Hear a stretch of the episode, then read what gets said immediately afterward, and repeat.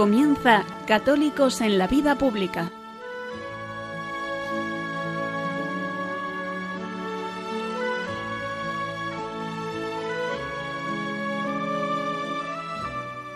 Un espacio dirigido en Radio María por Luis Zayas.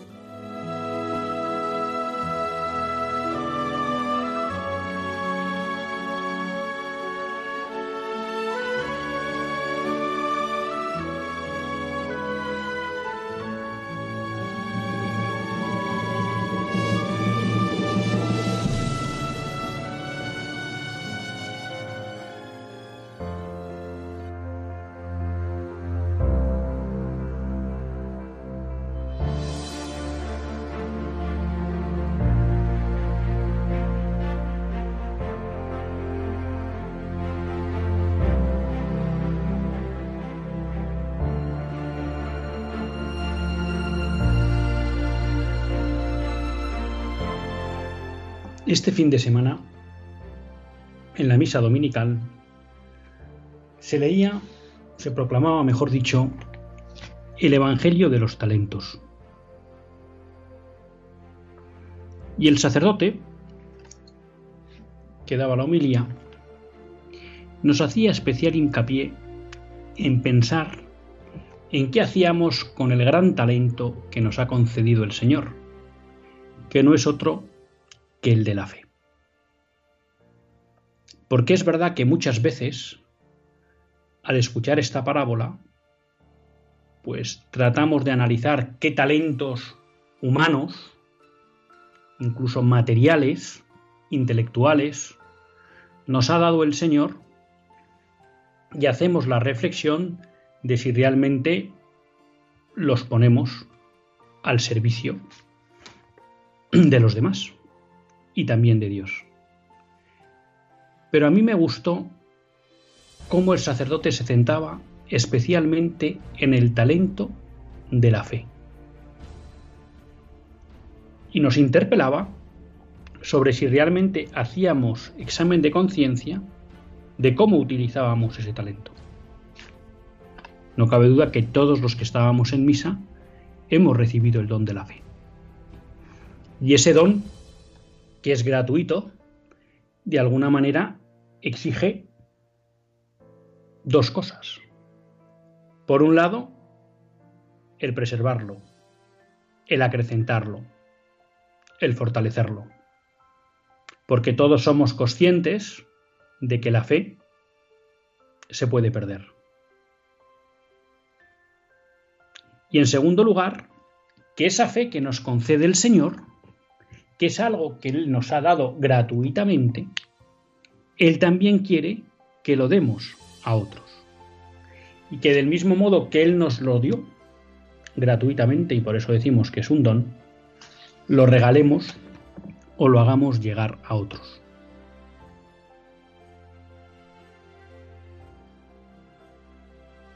En este programa tratamos de difundir la doctrina social de la Iglesia. La doctrina social de la Iglesia no es otra cosa que la aplicación en la vida ordinaria, en la organización de la vida social, de los principios de la fe y del Evangelio. Por eso me resultaba especialmente interesante este empeño que hacía el sacerdote en su homilía por recordarnos que pensáramos en qué hacíamos con el talento de la fe. No cabe duda, y así nos lo dijo San Juan Pablo II y con él los pontífices sucesores, que estamos en un tiempo de nueva evangelización. Y eso quiere decir que es necesario volver a evangelizar nuestra tierra. Eso quiere decir que es necesario llevar la fe a muchos de nuestros compatriotas, de nuestros amigos, de nuestros familiares. Y por tanto que vuelve a ser necesaria o más necesaria una proclamación explícita del querigma, como suele recordar el Papa Francisco, o de Jesucristo. Y ahí nos tenemos que implicar los católicos. porque ese es el gran remedio a la crisis que vive el mundo occidental. Lo recordaba hoy en una interesante entrevista Jaime Mayor Oreja.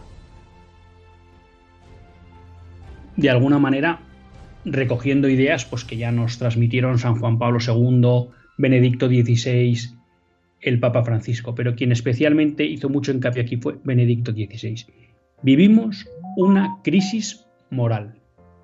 La crisis de nuestro tiempo es una crisis, vamos a llamar, de raíces teológicas, de una sociedad que se seculariza, de una sociedad que vive al margen de Dios.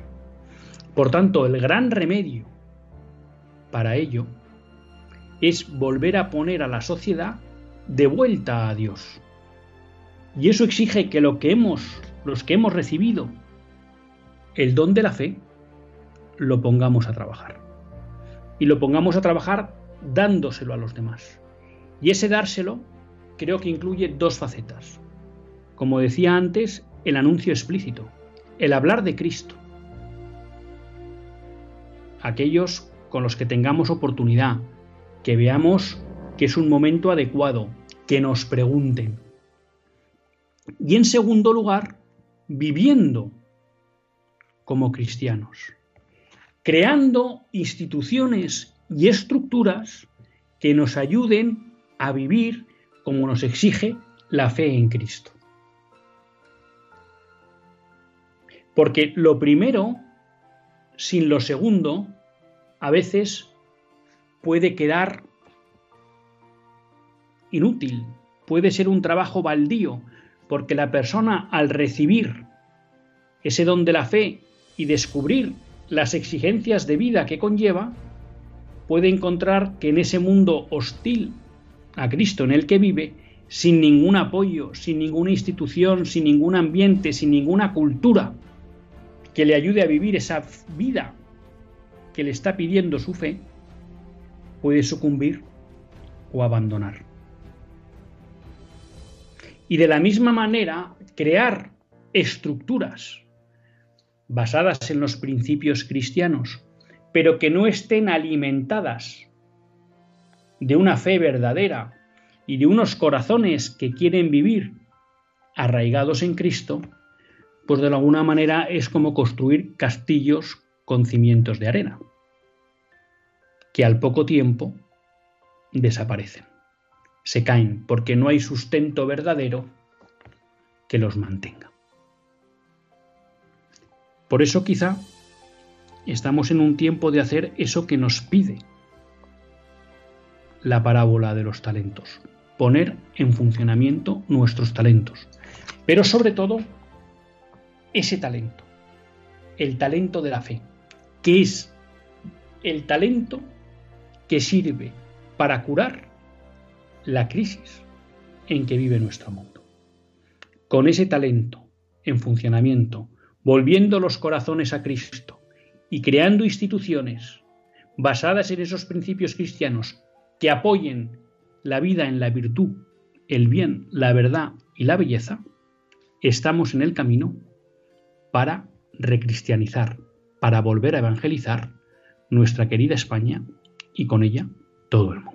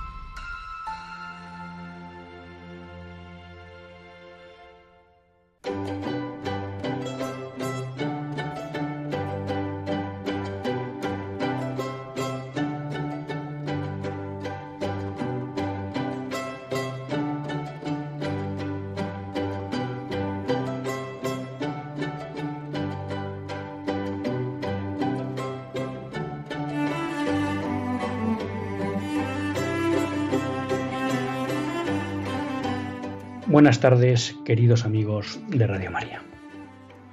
Un lunes más volvemos fieles a la cita con todos ustedes en los estudios centrales de Radio María.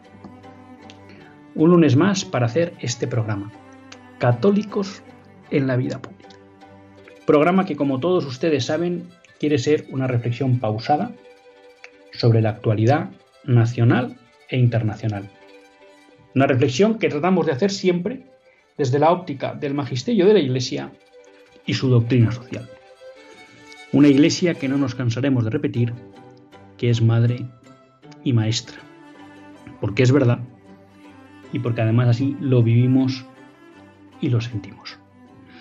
Y en unos más tiene la hora la suerte de compartir con todos ustedes esta hora de radio Luis Tallas, que es quien les habla y a quien el Señor pues ha concedido la gracia de dirigir este programa un lunes ya a mitad de noviembre, en el que empezamos a avistar el final del año litúrgico. Si no recuerdo mal, creo que ya el domingo que viene es el previo a Cristo Rey. Y por tanto, bueno, pues que la Iglesia de alguna manera nos va preparando o nos va concienciando lo que significa el fin del año litúrgico y también, pues de alguna manera, nos va preparando para la llegada del Adviento y con él de la venida de Cristo. Un lunes en el que, bueno, pues son estos lunes que no es que tenga temas para un programa, es que creo que podríamos estar aquí pues hasta las 6 de la mañana tratando la cantidad de cuestiones que uno pues va identificando a lo a lo largo de las semanas, ¿no? Porque pues la verdad que uno acaba encontrando muchos más temas de los que puede tratar en el programa. Y claro, todo eso pues se va sumando semana tras semana, ¿no?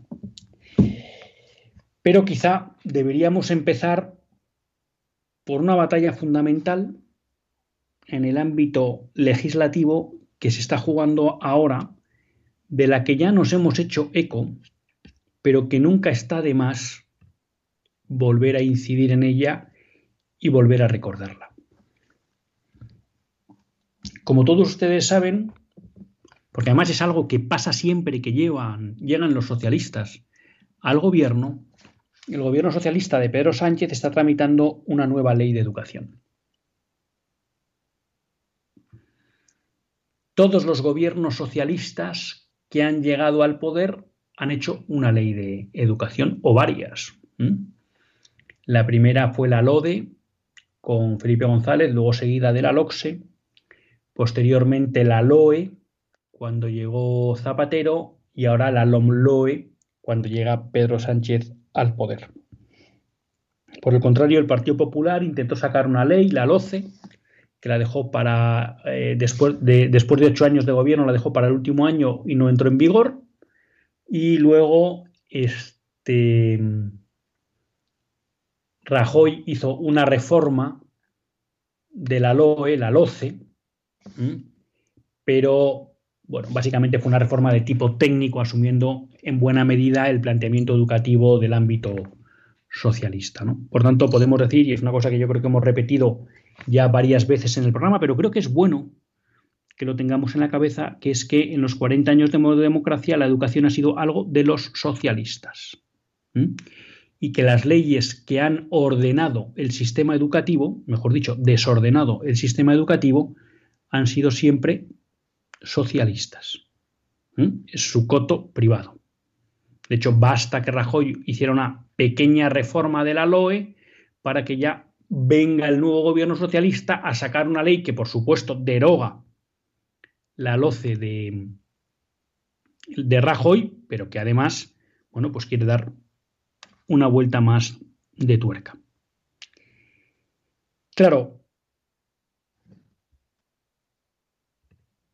¿cuál es la mayor o cuál es la gravedad de esta ley?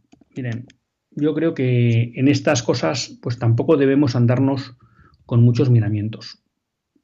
Lo que nosotros hemos visto siempre y lo que nos ha demostrado la experiencia es que cada vez que un gobierno socialista hace una ley, tiene dos efectos. Uno es rebajar el nivel educativo con la excusa de la igualdad, pero ya saben todos ustedes que la igualdad siempre es por abajo, la igualdad que proponen las ideologías marxistas siempre es una igualdad por abajo. Y luego, eh, liberticidad. Cada legislación socialista ha atacado diferentes aspectos de la libertad de educación.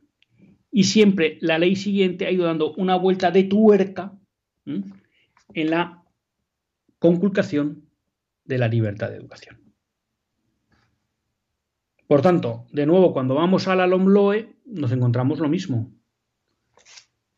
Un intento de degradación todavía mayor de la educación, que está hablando de que se va a poder pasar de varios cursos sin aprobar todas y demás.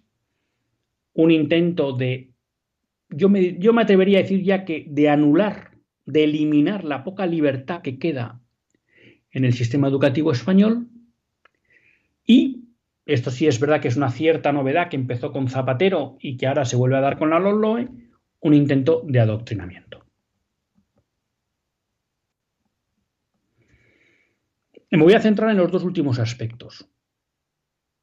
¿Por qué podemos decir que es una ley liberticida y por qué podemos decir que es una ley que de alguna manera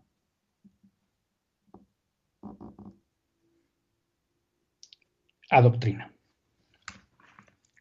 En la libertad educativa. A mí me gusta, siempre que hablamos de libertad educativa, ver una triple vertiente. ¿no? La libertad educativa la podríamos desglosar en tres ámbitos. La libertad de creación de centro. La libertad de elección de centro y la libertad de ideario de centro. Es verdad que, bueno, las tres están muy interrelacionadas, pero las dos primeras mucho, ¿no? Cuanto más limita la ley la posibilidad de una oferta variada en el ámbito educativo, eso automáticamente incide en la libertad de los padres para elegir centro educativo, porque si todos los centros educativos son iguales, bueno, pues de alguna manera me puede quedar la libertad de elegir uno u otro, pero es una libertad muy limitada, ¿no? Pero dicho lo cual, esta ley LOMLOE ataca los tres elementos. En primer lugar, como ustedes saben, nuestro sistema educativo, vamos a llamar que tiene tres tipos de centros educativos. Los centros públicos, los centros concertados y los centros privados. Los centros públicos y los centros concertados se financian básicamente, básicamente, ¿eh? con fondos públicos. La única diferencia es que los centros públicos los gestiona la Administración del Estado y los centros concertados los gestiona la iniciativa social o la iniciativa privada. Los centros privados son centros que se financian meramente con las cuotas que pagan los padres por tanto no entra un, euro de dinero público. Los conciertos, que es una cosa de los años 80 y es una cosa, es un instrumento que viene ya de la época de Felipe González, bueno, sin entrar a otro, tipo de disquisiciones, han permitido que, determina, que muchos escolares en España tengan acceso a una educación no gestionada por el Estado a un coste asumible porque en principio la mayoría de esos centros solo cobran por el comedor o por algún servicio extraescolar o algún tema añadido a lo que es la oferta básica educativa, que esa como está financiada por el gobierno, no debe costar a los padres. Bueno, ¿qué nos encontramos? Que esta ley ataca de una manera frontal a los colegios concertados. Y la ataca por varias vías. La primera, porque elimina el criterio de demanda social.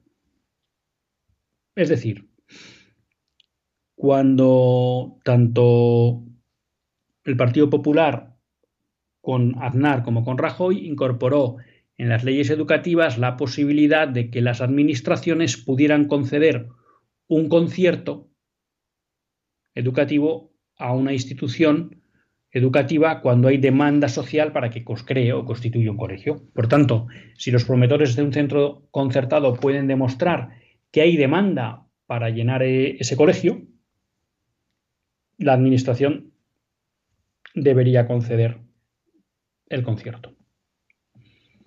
¿Qué ocurre? Si se quita el, requisito de demanda social, lo que se permite es que la Administración pueda denegar simplemente porque no le interesa la creación de nuevos centros concertados.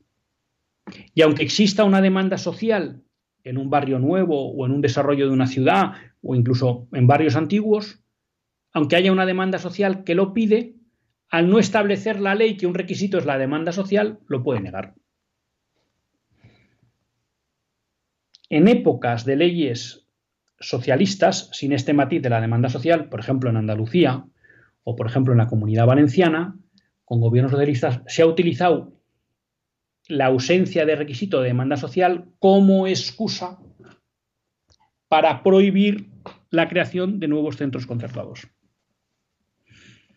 Claro, puede haber personas que me digan, pues yo en Madrid no he visto eso, no, porque efectivamente Madrid eh, hay que reconocer que el Partido Popular ha promovido la creación de muchos centros concertados, en especial en época algo de Ruiz Gallardón, mucho de, de Esperanza Aguirre. Ya ha promovido. Bueno, entonces de alguna manera, aunque la ley no exigía el requisito de demanda social, la comunidad autónoma no le importaba para impulsar. Pero ¿qué pasa? Que al no existir el requisito de demanda social, aquellas que no quieren promover centros concertados tienen la excusa perfecta para impedir su promoción. Eso como primer aspecto importante. Segundo aspecto importante, la ley va a impedir que se pueda ceder suelo público para la construcción de colegios concertados. El sistema a través del cual han proliferado mucho los centros concertados en Madrid ha sido porque en muchos desarrollos urbanísticos la administración ha reservado suelo que a través de una concesión cedía a instituciones que promovían un colegio concertado. No cabe duda que a ese tipo de instituciones facilitarles o ahorrarles el coste del suelo les facilita mucho el poder acometer esa inversión porque abarata el coste. Mm. Esto la nueva LOMLOE lo persigue. Y luego han dado una vuelta de tuerca más, que ha sido algo que siempre ha pretendido el ámbito socialista, que de facto estaba en las leyes, pero que no se aplicaba de una manera eh, vamos a llamar radical. Las leyes hasta ahora establecían que correspondía a las administraciones educativas organizar la oferta educativa. ¿Qué quiere decir eso? Claro, que si hay una comunidad autónoma que analiza una zona de una ciudad y dice, bueno, aquí hay suficientes plazas públicas para atender las demandas educativas, yo tranquilamente puedo negar que se abran nuevos colegios concertados en esa zona o incluso puedo ir reduciendo conciertos existentes porque hay plazas públicas suficientes para cubrir la demanda. Y como yo soy quien organiza la oferta educativa, yo apuesto por la educación pública. Eso ya se venía haciendo. La LOMLOE da una vuelta más porque de alguna manera a través de la ley el Estado se compromete a que en todo lugar haya plazas públicas suficientes para atender la demanda educativa. ¿Qué quiere decir eso? Primero, que si el Estado tiene esa obligación, la Administración tiene esa obligación, lógicamente va a invertir antes en crear plazas públicas que plazas concertadas. Porque incluso la ley se lo, se lo obliga, se lo pide. En segundo lugar, eso es un incentivo total, no solo para no conceder nuevos conciertos, sino para en la medida en que se amplíe la oferta educativa pública, tener la excusa para ir cerrando líneas concertadas existentes. Y poco a poco ir condenando a la desaparición a esos centros. Claro, y alguien me podrá decir, pero hombre, ¿por qué que desaparezcan los conciertos va a suponer que desaparezcan los colegios concertados? Hombre, esto es muy, yo creo que es, es, fácil de entender. La educación es una actividad cara. Es una actividad cara. Y pues de media ir a un colegio privado barato, privado barato, para las familias, teniendo en cuenta que hay que pagar comedor, pues entre comedor y, y lo que sería pago de la educación, de las cuotas de educación, me olvido el autobús, pues como poco van a ser 500, 550 euros. Es un colegio privado barato. ¿eh? En general, de órdenes religiosas que hacen un esfuerzo grande por tratar de, a la vez que garantizan su libertad para educar dentro de lo que deja la legislación española, pues, y por eso son privados, pues tratan de hacer accesible ese colegio al mayor número de familias posibles, incluso muchas veces con generosas becas en muchas instituciones privadas. ¿no? Bueno, pues claro, son 500 euros. 500 euros, si uno tiene tres hijos, estamos hablando de 1.500 euros al mes, es mucho dinero. Claro, donde uno pone 500, en un colegio concertado podemos estar hablando de 120, 130 euros por alumno. Claro, ustedes comprenderán, incluso a veces menos, que si a las familias que están pagando 120 euros por hijo les hacen ahora pagar 500, no van a poder pagar. Y como no van a poder pagar, automáticamente van a tener que abandonar la escolarización en centros concertados y se van a tener que ir a centros públicos. Y esas instituciones desaparecerán porque no concertadas porque no tendrán demanda. ¿Por qué? Porque la educación es algo caro, que además la administración se ha, se ha, encargado en estos 30 años de legislaciones de encarecer además artificialmente. ¿Por qué? Porque yo que no tengo muchos años, pero estudié en los años 70-80, pues estábamos 40 por clase. Y luego nos llegó la LOCSE con Maraval y con Rubalcaba, y entonces nos dijo que no, que en cada aula, en primaria, no podía haber más de 25 alumnos. En mi época éramos 40. Es verdad, los pedagogos nos, nos explican, hombre, que eso es mucho mejor para la calidad, para tal, sí, sí, es verdad. Pero claro, es verdad, o puede ser verdad, porque los, los, los, informes PISA no demuestran que hoy en día la educación sea de más calidad que hace 20 años. ¿eh? Pero en la teoría, pues cuantos menos alumnos para el mismo profesor, mejor calidad. Pero ¿cuál es la realidad? Que si usted tenía 40 alumnos y ahora tiene 25 en un aula, tiene los mismos costes y un aproximadamente 40% menos de ingresos. ¿Qué pasa? Que ese 40% menos de ingresos lo tiene que repercutir sobre los 25 que quedan. Con lo cual el gobierno con su legislación nos está obligando a encarecer la educación para poder sobrevivir como colegio privado al margen de los fondos públicos. Hay colegios, por eso, que a pesar de eso hacen grandes esfuerzos para abaratar lo más posible la educación privada, pero hoy en día también se exigen en los colegios una cantidad de instalaciones y de requisitos técnicos, arquitectónicos y demás que encarecen mucho la construcción de los nuevos centros. Y todo eso, claro, repercute también en el coste. Claro, alguien dirá, bueno, es que todo eso está muy bien. Bueno, bien, pero dejen elegir a los padres. Si yo quiero un colegio donde solo haya 15 niños por aula en el cole, yo sé que será más caro y elijo pagar más para que mi hijo esté con 15. Pero es que resulta que a lo mejor hay instituciones que educando a 35 alumnos en clase lo hacen bien y resulta que, son mucho más baratas y mucho más asequibles para mí. Y por tanto, a lo mejor me puedo plantear, en vez de que mi hijo vaya al colegio público, que vaya a un colegio privado, porque puedo hacer ese nivel de esfuerzo. Pero claro, si esto me obliga a que todos los colegios tienen que tener 25 y por tanto obliga a encarecer la matrícula, yo ya no tengo acceso. Entonces, esta doble vía de eliminar el criterio de demanda social, junto con establecer la obligación de la administración pública de garantizar la existencia de plazas públicas para cubrir la demanda educativa, son dos vías a través de las cuales se hace una competencia desleal a las instituciones concertadas, a los colegios concertados y posiblemente los acabará expulsando del sistema.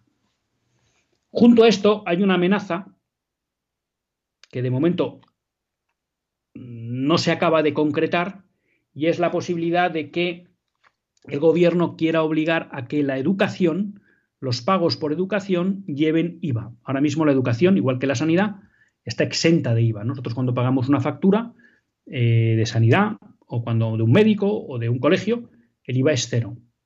Claro, si la legislación la modifican y ahora por cada pago que hay que hacer en el colegio hay que sumarle un 21% de IVA, bueno, pues es un 20% más de IVA para los padres 20% más de coste, o bien es un 20% menos de ingresos para la institución educativa, lo cual también la, pone, la puede poner en riesgo de viabilidad. Por tanto, como ven, se están atacando la pluralidad de oferta educativa por varias vías.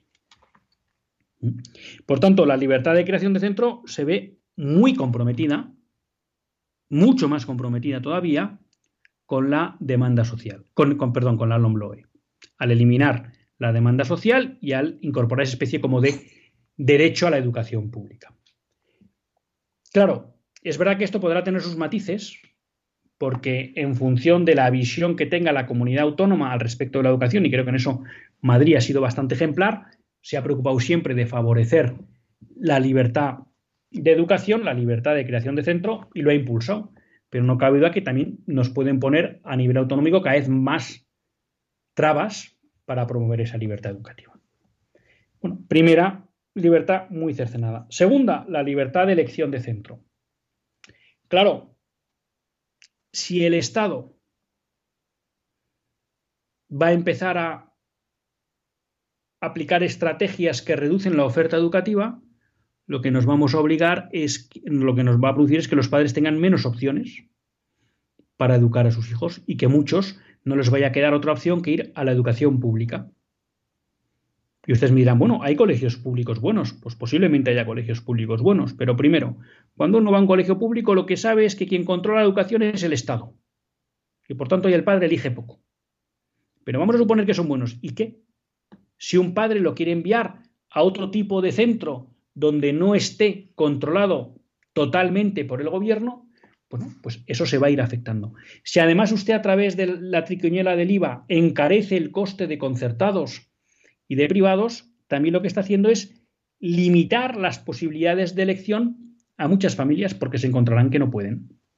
Bueno, pues eso es lo que estamos viendo. Y hay una última libertad que es la libertad de ideario, Claro, que esto no quiere decir que cada, colegio pueda enseñar lo que le dé la gana, ¿no?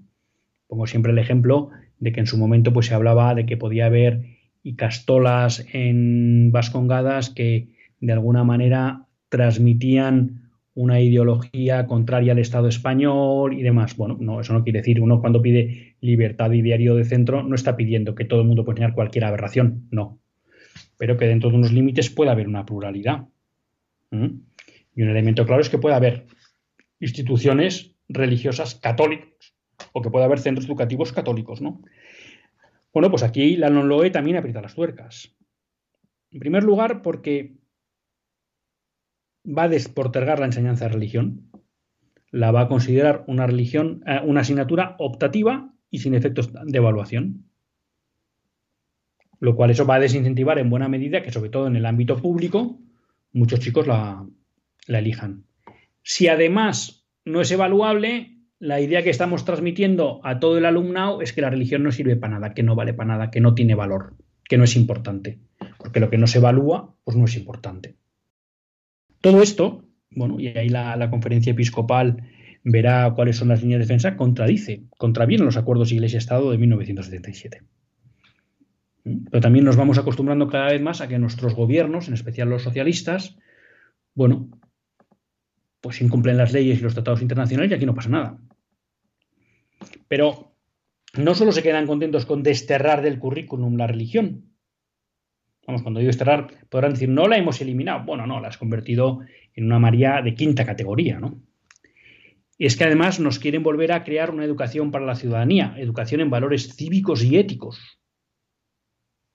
Asignatura en la cual el Estado va a verter su agenda del marxismo cultural.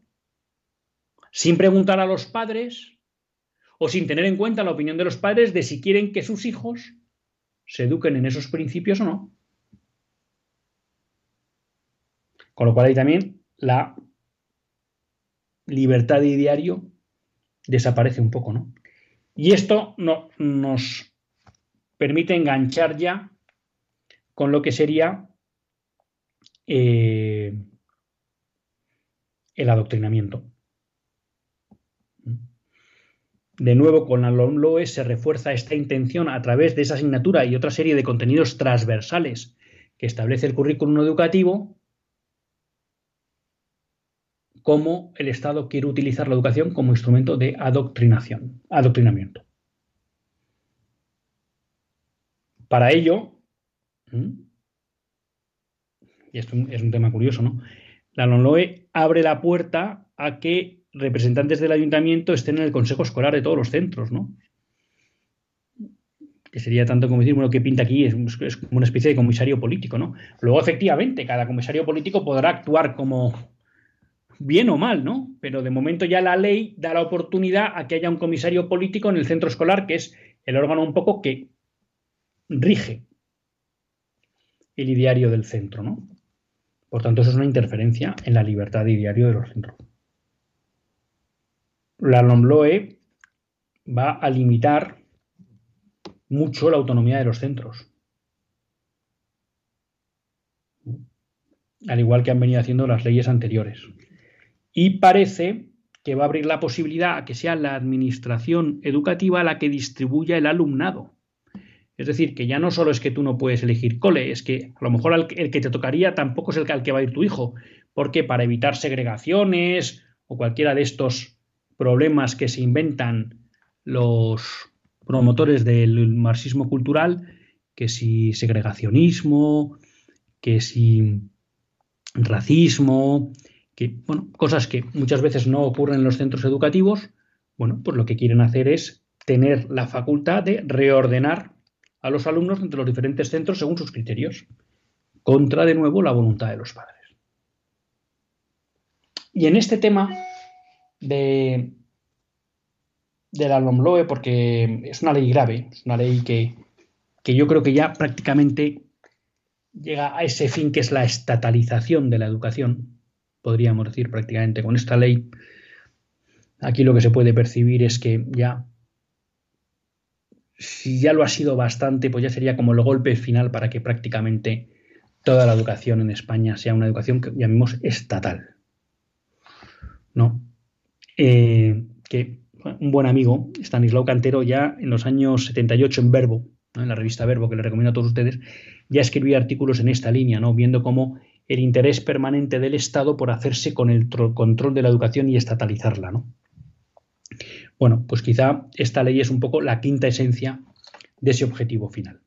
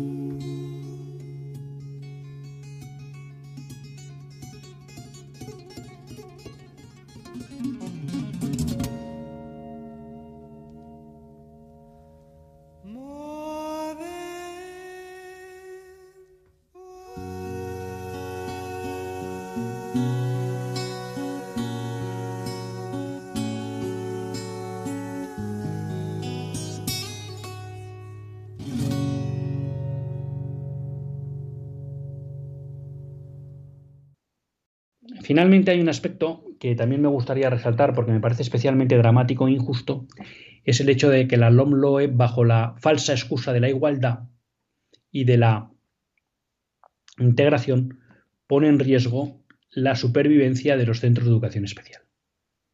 ¿Mm? Bajo ese lema que suena tan bonito de no todos en, el aula juntos, bueno, pues son de, de estos eslogans que suenan bonitos pero que son falsos y lo que es peor, son dañinos, bajo ese lema, que parece bonito, pero que es falso y dañino, eh, en el fondo están abriendo la senda para que en un plazo de unos 10 años desaparezcan los centros de educación especial. Centros de educación especial que, como nos explican los padres de niños que necesitan atención especial en la educación, son necesarios. En primer lugar, deben existir porque hay padres que los quieren. En segundo lugar, deben existir porque son necesarios. Porque no es verdad que todo niño pueda estar en un aula con otros. En especial si tiene eh, una persona con alguna discapacidad. Y el mundo de las discapacidades intelectuales es muy amplio. Y efectivamente puede haber algún tipo de discapacidad que con algún apoyo adicional pueda estar en un aula convencional y hay muchas discapacidades que por mucho apoyo que pongamos no podrán estar nunca en un aula convencional. Y que además exigen tal cantidad de recursos y recursos especializados y de entornos especiales que eso nunca se podrá dar en un colegio convencional. ¿Qué más querríamos todos? Que todas las personas con discapacidad pudieran estar en un aula convencional, pero no es así. Y el problema es que cuando se les niega la posibilidad de la educación especial, se les niega la posibilidad de crecer y de que puedan dar y sacar lo mejor de sí mismos. Queridos amigos, hay que dar un paso al frente y hay que oponerse a esta ley. Másplurales.es hay un manifiesto para firmar contra la ley LOMLOE, la ley CELA. Y esta plataforma más está promoviendo movilizaciones. Estén atentos y apóyenlas. Nos jugamos mucho. La base de una sociedad es la educación. Porque en la educación los hombres adquieren criterio y ese criterio es fuente de libertad. Y sin educación no hay posibilidad de libertad. Y en segundo lugar, porque mm, destruyendo la educación como la están destruyendo, además, se destruye el único instrumento real de ascenso social que hay en las sociedades, que es la educación, el adquirir conocimientos que me permiten escalar en la vida social. No dejen esta batalla sin dar. Se me va acabando el tiempo, pero hay una cuestión que no quería dejar de, comentar. Vivimos en un tiempo, bueno, como hemos dicho, recio, y estamos viendo permanentes ataques a la libertad religiosa. Comentábamos en el programa anterior cómo en Irlanda, en Gran Bretaña, en Francia se han prohibido las misas. E incluso en Francia eh, los obispos han recurrido ante los tribunales y, les han denegado el derecho a celebrar misa pública. Bueno, pues creo que merece la pena ver la reacción de muchos franceses que se están reuniendo en las calles para rezar delante de las iglesias. Bajo la consigna queremos ir a misa, devolvednos la misa. Tenemos que estar detrás de nuestros obispos en la defensa de la libertad religiosa. Tenemos que estar en primera vanguardia exigiendo que nos dejen celebrar el culto público, como lo hacen los franceses. Tenemos que demostrar a la sociedad que sin domingo no podemos vivir. Porque si nosotros somos los primeros que cuando nos quitan nuestro derecho al culto público no reaccionamos, como están haciendo los franceses, la propia sociedad entenderá que no es algo importante,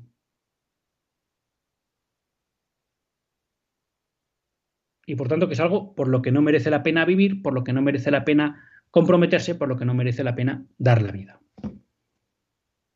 Yo creo que estos católicos franceses que están saliendo a las calles y poniéndose a rezar delante de las iglesias, están poniendo a trabajar el talento de su fe. Y están haciendo ver a toda Francia que el culto es importante, que sin el culto no podemos vivir que sin la misa no podemos seguir. Hasta el próximo lunes, si Dios quiere, que Dios les bendiga.